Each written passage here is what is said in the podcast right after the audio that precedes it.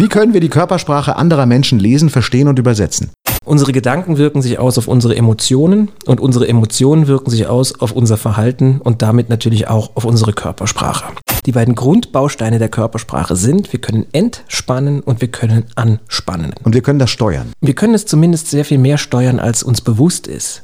Auf Knopfdruck entspannen. Ja. Wie geht das? Munich FM, der Podcast zur Show. Herolds magisches Sonntagsfrühstück mit Gedankenleser Thorsten Havener. Da ist er, Thorsten Haver da im Studio. Schönen guten Morgen. Guten Morgen. Das gibt's ja gar nicht. Bestseller, Autor, Mentalist, Gedankenleser, was bist du heute? Ich habe mal in einem Interview gehört, du äh, entscheidest dich immer für die Situation, wie es dir am besten passt. Das ist auch noch generell eine gute Idee, oder? Sich so zu entscheiden, wie es gerade am besten passt. Also im Moment würde ich zum Beispiel sagen, Vortragsredner und Autor, weil Ja. der Mentalist oder auch der Experte für Charakterkunde, der spielt ja gerade im Interview nicht so eine große Rolle. Wenn du mich dann nächstes Mal einlädst und wir reden über ein anderes Thema, dann nenne ich mich einfach anders. Wenn wir über Gedankenlesen sprechen, bist du Gedankenleser. Genau, zum Beispiel. Wenn wir über äh, äh, Mentalismus sprechen, gibt's das Wort Mentalismus? Ist das ein Neologismus? Nee, das gibt's. Das gibt's wirklich? Ja, das gibt's. Was ist Mentalismus? Mentalismus? Das ist eine Kunstform, die unterhaltend damit spielt, dass Gedanken sich auswirken auf unser Verhalten und die damit spielt, dass man scheinbar die Gedanken eines anderen Menschen lesen kann. Kommt ursprünglich aus Amerika und England, aus dieser Zeit der Wahrsager und der Medien, die vorgegeben haben, mit Toten reden zu können. Und da hat man dann irgendwann, wie genau das entstanden ist, kann man gar nicht genau sagen, hat sich da eine Kunstform daraus entwickelt, eine Unterhaltungsform. Und das ist dann hauptsächlich in den 20er, 30er Jahren in Amerika sehr, sehr populär gewesen. Also die Mentalisten, die haben in ganz großen Theatern gearbeitet. Und Anfang der Nullerjahre hat in England ein Mentalisten-Fernsehspecial gemacht, der heißt Darren Brown. Ja, kenne ich. Großartig. Darren Brown. Woher kenne ich den? Der hat auch Bücher geschrieben, oder? Der hat Bücher geschrieben und vor allen Dingen hat der auf Channel 4 damals unglaubliche Fernsehspecials gemacht. Das ist aber nicht der Kollege, der jetzt kürzlich mit äh, den äh, Ballons durch Nee, und, ist- und aus dem Eisblock der, oder? Nein, Der ist, aber auch, der ist aber auch sehr gut und da gibt es eine ganz große Artverwandtschaft und Schnittmenge. Ähm, das ist David Blaine, den du gerade ansprichst. Und das ist, äh, der hat die Zauberei revolutioniert, weil der Ende der 90er Jahre ein Fernsehspecial gedreht hat, in dem er eben die, die Zauberkunst, die Magie nochmal auf das reduziert hat, was sie eigentlich ist. Nämlich etwas ganz Nahes, etwas ganz Persönliches. Und der ist also von der Bühne runter und hat auf der Straße gedreht. Und hat auf der Straße Leuten, die da waren, unglaubliche Sachen gezeigt und hat, hat vor allen Dingen hauptsächlich die Reaktionen von denen eingefangen. Thorsten Havender bei mir im Studio. Ich sehe das, was du nicht sagst. Körpersprache verstehen, Menschen lesen. Ja. So heißt dein aktuelles Buch. Willkommen bei dieser Verkaufsveranstaltung. ähm, Kaufen Sie zwei, dann haben Sie eins mehr. dann, wie viel das Buch ist das? Mein fünftes. Das fünfte Jetzt Buch. muss ich tatsächlich nachdenken. Das zeigt, ist das gut oder schlecht, dass ich das nachdenken muss? Das ist, das zeigt, ist, das ist gut. Das, klingt- man, man könnte ja sagen, ah, so erfolgreich, das kann ich schon gar nicht mehr erzählen, aber in dem Fall es ist ja eine gute Geschichte. Das stimmt auch gar nicht. Es ist nämlich mein sechstes Buch. Ist das doch das sechste Buch schon mittlerweile? genau, ja. Schau mal her. Wie können wir die Körpersprache anderer Menschen lesen, verstehen und übersetzen? Das wird alles in diesem Buch beantwortet, aber wir wollen natürlich Ja. so lange nicht warten, sondern das wollen wir ja jetzt klären, Mhm. äh, speziell heute Morgen. Kannst du es in einem Satz zusammenfassen? Ich kann versuchen, es in einem Satz zusammenzufassen, aber das ist natürlich recht schwierig. Das ist so, als wenn du einen Musiker fragen würdest, wie spielt man denn jetzt eine Sonate von äh, Beethoven auf dem Klavier? Und Ja. er würde dann sagen, ja, ist ganz einfach, du musst nur die richtige Taste im richtigen Moment drücken. Unsere Gedanken wirken sich aus auf unsere Emotionen und unsere Emotionen wirken sich aus auf unser Verhalten und damit natürlich auch auf unsere Körpersprache. Das heißt, jeder Gedanke, den du hast, der sorgt für eine körperliche Reaktion. Und welche das sind, das kann ich dir dann in ein paar anderen Sätzen noch erklären. Und das werden wir nämlich alles noch klären. Aber mal an einem konkreten Beispiel. Ich denke an Lottogewinn. Was passiert dann? Gehen meine Pupillen auseinander oder kriege ich schwitzige Hände oder Naja, dann machen wir doch mal, machen wir doch mal den Versuch. Machen wir mal dir Versuch, doch, ja. Stell dir doch jetzt mal vor, ernsthaft, dass du im Lotto gewonnen hättest. Also geh mal genau in diesen Moment, in diese Fantasie und stell dir mal vor, du hättest jetzt im Lotto gewonnen und hättest praktisch überhaupt gar keine, also Geld ist für dich überhaupt kein Thema mehr. der Betrag ist egal. Also Den kannst du dir aussuchen. Der muss halt so sein, dass für dich Geld kein Thema mehr ist, dass es ein angenehmer Gedanke ist. 200.000. Ja, okay.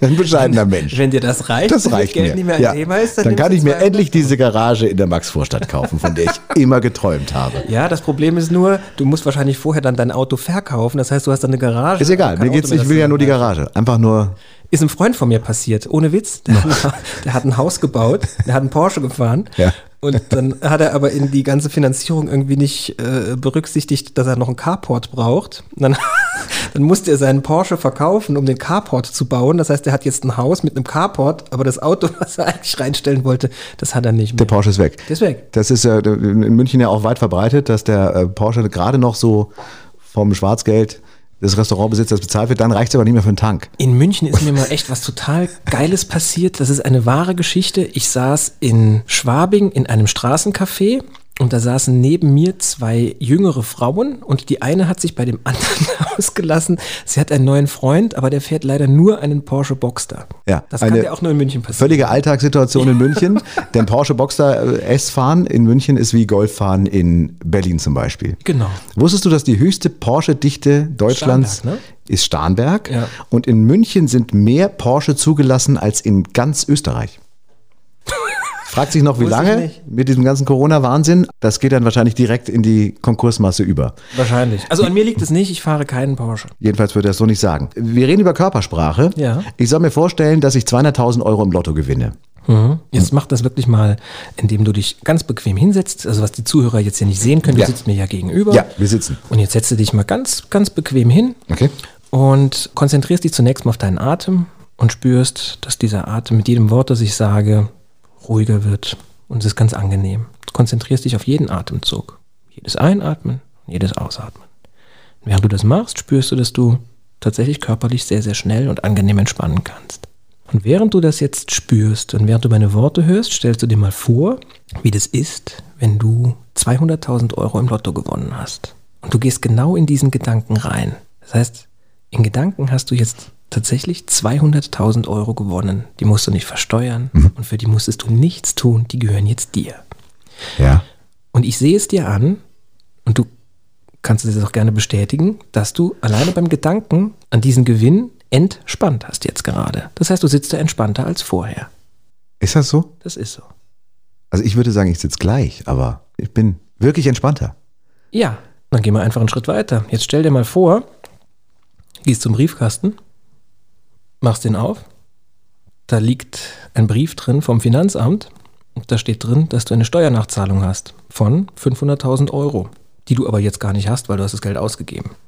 Das heißt, du bist praktisch auf einen Schlag pleite. Ja. Das stellst du dir jetzt mal ganz intensiv vor.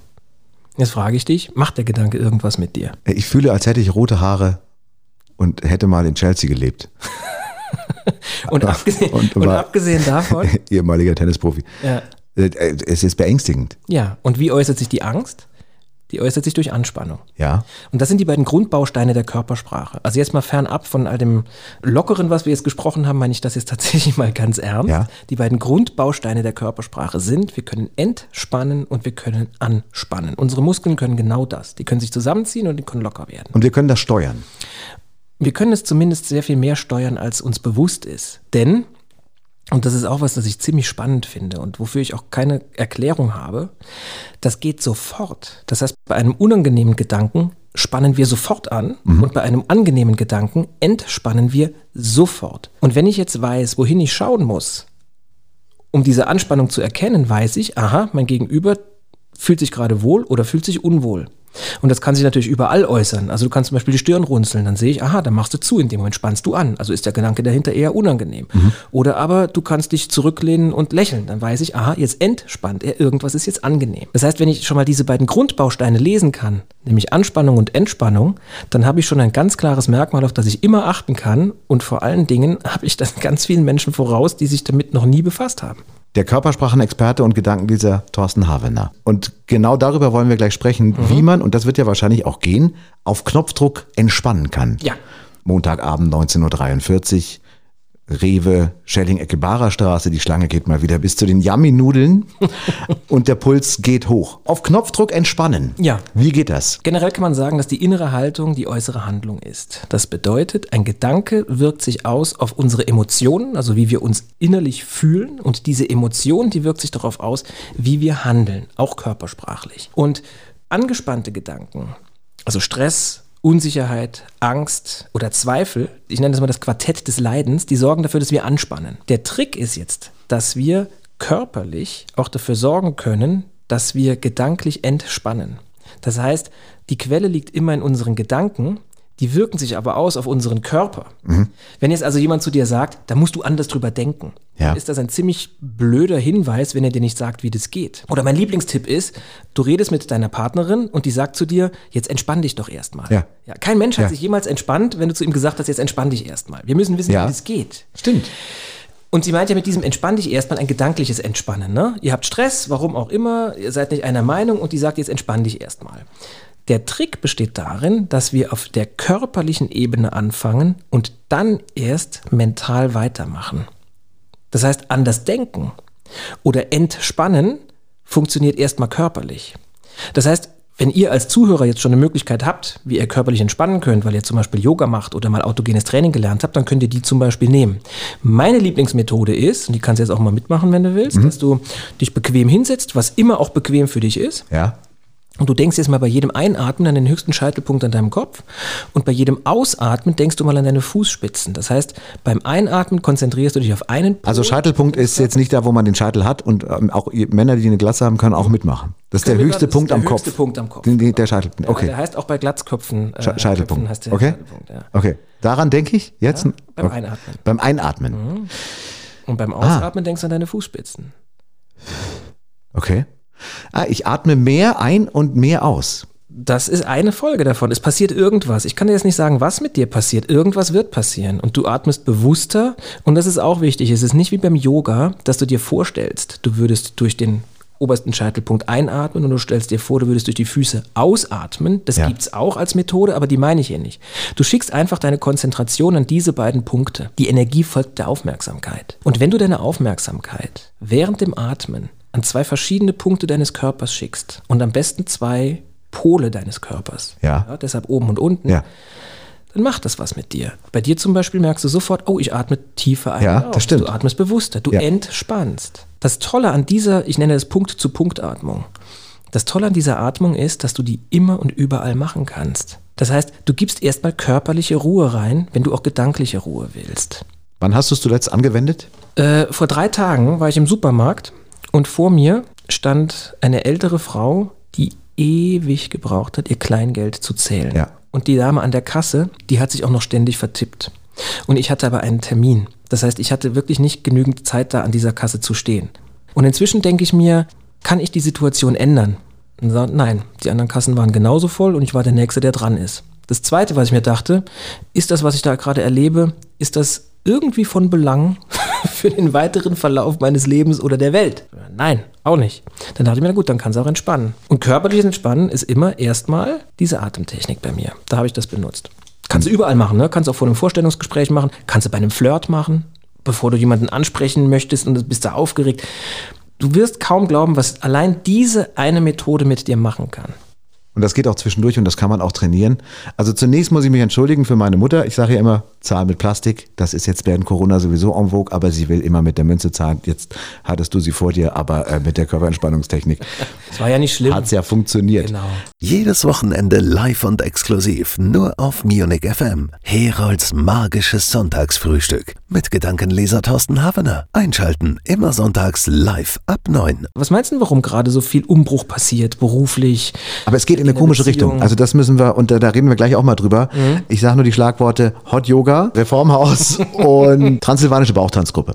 Da treffen sich zwei Gedankenleser und die sagen zur Begrüßung, na, wie geht's mir? Drei große Wünsche von Frauen in München im Alterkorridor zwischen 30 und 40. Influencer. Ja. Platz zwei, Café eröffnen, Platz drei, Buch schreiben.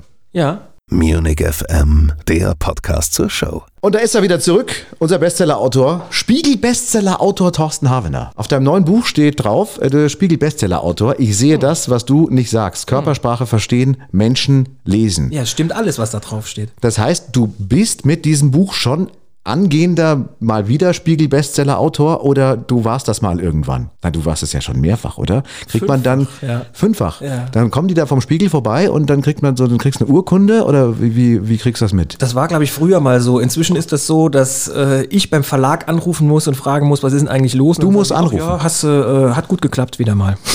so. Also nicht, dass der Bankvorstand sich meldet, Herr Havener. Das ist auch schon Wir haben da, das ist mir auch mal passiert. Das ist mir einmal im Leben das passiert. ist ein Ding, ne? Ja. Und zwar, was war das? Warum habe ich da plötzlich Geld gehabt? Ich weiß es gar nicht. Fehlbuchung oder so. Ja. Die riefen an, sie sind, sie, oder ich war das erste Mal im Plus in meinem Leben. Ja, Ja, so. Ja. Eine Deutsche Bank war das. Ja. Ähm, tatsächlich. Und Du ähm, musst jetzt auch ganz viele andere Bankinstitute nennen. Ja, das, das, ja, das hätte auch genauso gut die Sparkasse sein können. DKB, Oder- Sparkasse, Ja, genau. äh, was es nicht alles gibt, ja. Äh, Und die fragten mich dann gleich, ob ich das Geld irgendwo investieren soll. Sie seid aber auch sehr fürsorglich. Man fühlt sich auch in der Privatsphäre sehr äh, beachtet. Ja, wenn da gleich eine Lampe angeht, oh, hier beim Herold ist der, der Coin Run, ist da. Ja. Ja, das müssen wir gleich wieder. Ich fand das auch äh, wirklich bezeichnend, dass sofort nach dem unerwarteten Eingang die Bank angerufen hat und ich gesagt habe, nee, ich äh, mach das anders. So, also, aber das Bestseller-Auto, dafür musst du wie viele Bücher verkauft haben? Über eine Million, oder? Also ich habe ja- über eine Million Bücher verkauft, das weiß ich, aber ich war schon weit davor Bestsellerautor. Ich weiß, es geht um eine gewisse Anzahl von Büchern in einer gewissen Zeit. Ich kann dir aber weder die Zeit nennen noch die Anzahl der Bücher, denn ich habe mir darum tatsächlich nie Gedanken gemacht. Ich bin gefragt worden vor zwölf Jahren das erste Mal, Ja. willst du ein Buch schreiben? Ich war in einer Fernsehsendung mit Frank Elstner, die hieß Menschen der Woche. Mhm. Und da haben wir eigentlich über dieselben Themen gesprochen, wie wir jetzt gerade. Also über den guten Umgang miteinander und was man an dem anderen alles erkennen kann und wie man das für sich selbst nutzen kann. Und das war offensichtlich eine Sendung, die gut gelaufen ist, denn drei Tage später hat dann die damalige Verlagschefin bei mir angerufen und gefragt, willst du ein Buch machen? Und ich habe das dann einfach mal gemacht, weil ich das Bedürfnis hatte, all diese Dinge mal in eine schöne Buchform zu packen. Also du musst wissen, ich habe ja eigentlich Übersetzen studiert, das heißt Bücher, Texte. Das interessiert mich, ich mag das. Und ich habe das Buch nie mit dem Hintergrund geschrieben, ich muss davon jetzt so und so viele tausend verkaufen und ich muss damit so und so viel verdienen. Ja. Also erstens verdienst du als Autor weitaus weniger, als der normale Mensch so denkt. Du musst also wirklich sehr viele Bücher schreiben, um davon auch wirklich leben zu können. Einfach Naja, aber eine Million ja. Bücher ist natürlich schon sportliche Veranstaltung. Also jeder achte Bayer hat äh, ein Buch von dir. Ja, dass sich sozusagen. Das, dass sich das so entwickelt hat, dafür bin ich auch extrem dankbar und äh, finde es großartig. Das war aber tatsächlich nie geplant. Und ich glaube, dass man sowas auch gar nicht planen kann. Also da, erstens war da jede Menge Glück mit dabei, ganz bestimmt. Und dann war es wohl auch so, dass ich ein Gespür hatte für Themen in der richtigen Zeit. Das heißt, die Situation war immer auch dafür. Aber ich sehe jetzt ganz viele äh, weibliche Zuhörerinnen in diesem Moment, die sagen, Mhm. oh, das wollte ich auch mal immer. Drei große Wünsche von Frauen in München Mhm. im Alterkorridor zwischen 30 und 40. Super Instagram, ähm, wie sagt man, Influencer. Ja. Mhm. Mami-Influencer. Platz zwei, Café eröffnen, Platz drei, Buch schreiben. Ja, Warum? Ist das so? Das, es ist so. Oder? Jede Frau will irgendwie insgeheim, will jede Frau mal irgendwann ein Buch geschrieben haben. Ja. Und du hast es einfach gemacht. Es kann so einfach sein. Naja, ich hatte ja insofern auch schon Glück, dass ich das Buch nicht geschrieben habe und musste es dann an verschiedene Verlage schicken, sondern der Verlag hat gesagt, wir wollen ein Buch mit dir machen. Das ist ja schon mal eine ganz andere Sache. Kommt aus der anderen Richtung. Und das hat halt geklappt. Um andere zu verstehen, müssen wir zunächst begreifen, wie wir selbst denken und wie eng unsere Gedanken mit unseren Handlungen verknüpft sind. Erst dann, im zweiten Schritt, können wir den Blick auf unsere Mitmenschen richten, um diese zu entschlüsseln. Das hast du schön gesagt. Es geht um Menschenentschlüsselung, um Dekodierung, um Körpersprache. Wir werden ganz viel erfahren, auch heute Morgen, was wir aussenden, ohne es zu wissen, ohne es äh, zu merken. Du bist Gedankenleser und im Grunde hast du ja noch niemals jemanden gefragt, wie geht's dir, weil du es ja weißt. Und da gibt's doch den alten Witz, da treffen sich zwei Gedankenleser und die sagen zur Begrüßung, na, wie geht's mir? Ja. Und am schönsten ist, wenn du bei einem Wahrsager klopfst und der sagt, wer ist da? Das Auch ist dann nicht nicht schlecht. ganz äh, typenkonform, ja. Aber ist es tatsächlich so, dass du im Grunde die Antwort schon hast, um ein bisschen tiefer einzusteigen? Äh, Du bist ja auch Zauberer. Du warst Übersetzer Also da- vor da vielen mu- Jahren. Da mu- muss ich jetzt ganz kurz dazwischen grätschen. Also ich habe als Jugendlicher gezaubert und war Zauberer und habe anhand der Zauberkunst mit 13 habe ich da angefangen und als Jugendlicher habe ich dann angefangen, mich all, mit all diesen Randgebieten auch zu befassen. Unter anderem Körpersprache, unter anderem Suggestion, Hypnose, der richtige Gebrauch von, Gebrauch von Sprache, Gedächtniskunst war da mit drin, Charakterkunde, also alles, was mir geholfen hat, mein Gegenüber besser einschätzen zu können oder auch zu führen auf der Bühne vor Publikum. Mhm. Und ich habe dann nach dem Abitur Übersetzen und Dolmetschen studiert, weil mich Sprache immer schon begeistert hat und weil ich auch ein, äh, einfach ein Talent dafür hatte, Sprachen zu lernen. Und weil der Übersetzer und Dolmetscher etwas tut, was mir auch damals als Zauberkünstler immer wichtig war. Das wusste ich damals nur noch nicht. Das ist mir vor ein paar Jahren erst klar geworden. Als Übersetzer verbindest du Menschen miteinander. Mhm. Als Dolmetscher stellst du eine Verbindung her zwischen zwei Menschen, die eigentlich über die Sprache keine Verbindung herstellen können. Und du machst es möglich. Und das ist letzten Endes das treibende Element immer hinter allem gewesen, was ich gemacht habe. Unbewusst, wie gesagt, das ist mir vor ein paar Jahren, ist mir das erst klar geworden.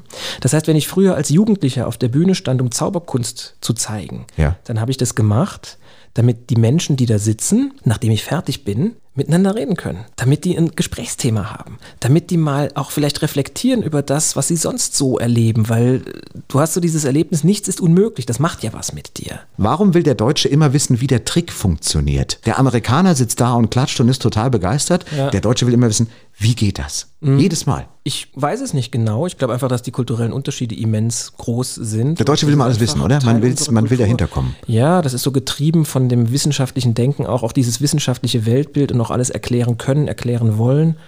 Aber ich glaube, das kippt ja auch gerade so ein bisschen. Also wir haben ja auch vor der Sendung kurz noch gesprochen darüber, wie sich die Corona-Situation auf uns alle und auch auf uns als Gesellschaft auswirkt. Und was uns da ja auch beiden klar wurde, ist, dass dieses rein rationale, was bringt mir das? Und wenn ich so mache, wie so ein Schachspieler, der die einzelnen Schritte durchgeht und so, das ist, glaube ich, gerade weniger gefragt, weil uns klar wurde durch die Situation, wie sie ist, das geht nicht immer.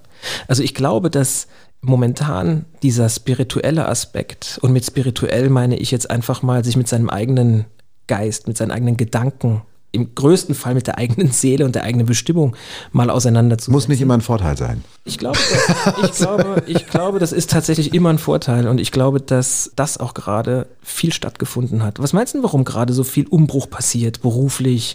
Aber es geht in, in eine komische Beziehung. Richtung. Also das müssen wir, und da, da reden wir gleich auch mal drüber. Mhm. Ich sage nur die Schlagworte Hot Yoga, mhm. ähm, Reformhaus und was habe ich vergessen?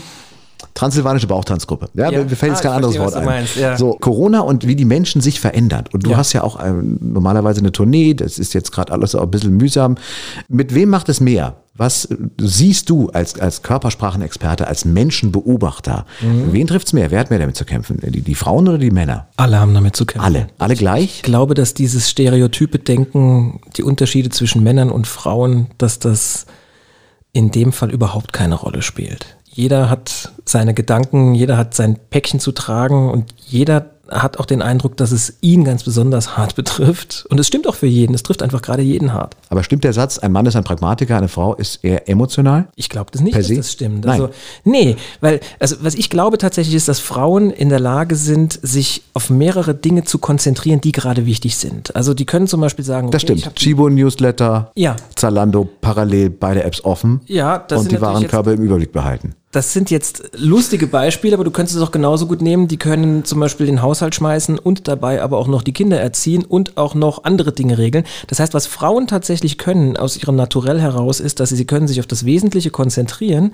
aber sie konzentrieren sich nicht so stark, dass sie alles andere ausblenden dabei. Das heißt, die konzentrieren sich, aber machen alles andere, was ebenfalls wichtig ist, immer noch. Wohingegen Männer, wenn die sich auf was konzentrieren, dann meistens sind die so darauf konzentriert, dass sie alles andere ausblenden. Gibt es eine neurologische Begründung? Nee. Oder ist das einfach nur die Faulheit? Ich glaube nicht, dass das Faulheit ist. Ich glaube, das ist im Naturell, das war einfach in der Entwicklung früher war das wichtig. Ja? Frauen mussten immer die Gesellschaft zusammenhalten und Männer mussten dafür sorgen, dass einfach da ist, was gebraucht wird. Das heißt, das war die Rollenverteilung. Und die fällt ja auch gerade so ein bisschen weg. Also ich kriege dann ja schon die Krise, wenn ich mitkriege, dass alles gleich gemacht werden soll und dass zum Beispiel überall jetzt ein Innen hinten dran stehen soll, Gott mit Sternchen. Ja. Und das Schönste, was ich bislang gehört habe, und da fängt es dann auch wirklich an bei mir, dass ich kein Verständnis mehr habe dafür, ist, dass eine Politikerin allen Ernstes vorgeschlagen hat. Man sollte jetzt sagen Kinder und Kinderinnen. Ja. Das ist Gleichmacherei auf einer Ebene, wo Gleichmacherei nicht gefragt ist. Es passieren äh, krude Sachen. Ja. Ich hatte jetzt nur gerade in der Pragmatik-emotionalen Diskussion auf den Satz gewartet, dass es eine forensisch-neurologische Begründung dafür gibt, dass wir Männer nur eine Sache machen können. Dass wir es mal offiziell haben. Wenn ich das sage, dann heißt das ja, der, der Quatsch, der Herold wieder. Aber du bist ja der Experte. Wenn du sagst, liebe Ladies, die können nicht anders. Die können nur ein Bier trinken und danach Sportschau und danach wieder ein Bier und nicht parallel noch einen Staubsauger bedienen. Das funktioniert. Jetzt, da, auf den Satz habe ich gewartet. Er kommt nicht. ich weiß, den ich kann ihn dir auch nicht rauskitzeln, oder? Frauen hätten das, Frauen hätten das auch Dass wir mal so einen Bullet-Satz haben, einfach auch für die, für die PR-Abteilung, weißt du? Ja, aber so einfach Thorsten Havener ja hat gesagt, Nicht. Ja, ich weiß, ich würde das ja auch gerne sagen. Ich würde es aber nur sagen, wenn es stimmt und es stimmt halt nicht. als er das erste Mal bei Johannes B. Kerner in der Show saß, Mhm. hat er sich einen Maßanzug schneidern lassen. Thorsten Havener wieder bei mir im Studio. Schönen guten Morgen zurück. Und, äh, Morgen, also nicht der willkommen. Johannes B. Kerner, sondern ich habe mir ein Maß Ach, du hast, ich dachte, Johannes B. Kerner hätte dir den Anzug geschneidert. Ja, das wäre toll gewesen, ne? Nee, nee, das muss man alles selber machen. Fernsehen ist auch gar nicht so glamourös, wie alle glauben. Ich musste den auch selber bezahlen, aber es war es mir wert. Ich habe den auch noch. Du bist ja weit gereist, sozusagen, hast du alle gehabt. Also, Sie waren alle bei dir, Ich sozusagen. hatte sie alle und sie waren alle bei mir. Weiß ich nicht. Viele waren da, ja. Stefan Raab privat, der ist ja von der Bildschirmfläche verschwunden. Stefan Raab habe ich privat nie kennengelernt. Der war backstage immer sehr, sehr freundlich, hat sich kurz vorgestellt. Wir haben immer ganz kurz durchgesprochen, was passiert. Wo sie, bei selbst da hat er manchmal gesagt, ich will gar nicht wissen, was passiert. Ich will mich überraschen lassen. Und privat weiß ich von dem gar nichts. Also der kommt wirklich hin, macht die Sendung, top professionell und Ja. danach war er wieder weg. Kerner? Da war es ein bisschen anders. Da hat man schon danach noch ein bisschen miteinander gequatscht. Ich kann mich noch gut erinnern, als ich Kerner kennengelernt habe in der ersten Sendung. Da war der voll auf Abwehr. Also nur geschlossene Gesten äh, als Merkmal. Ne? Nur Handflächen gezeigt, immer auf Abstand. Und hat auch bei allem gesagt, nee, nee, ich will es gar nicht, mach mal alles live, mach mal alles live. Ich will gar nichts mit dir absprechen. Ich wollte einfach nur absprechen, was ich zeigen möchte. Ja, nein, nein, ich gar nicht, ganz, ganz kalt gehen wir da raus. Haben wir dann auch gemacht. Und ich habe gemerkt, wie ich ihn in der ersten Minute vom absoluten Skeptiker drehen konnte zu dem, der absolut interessiert ist an dem, was da passiert. Und danach hat er mich auch tatsächlich ganz, ganz oft nochmal eingeladen. Und da haben wir auch dann nach den Sendungen manchmal noch äh, in, in der Garderobe hinten, die war sehr, sehr schön da vom, vom ZDF in Hamburg, immer noch ein bisschen gequatscht.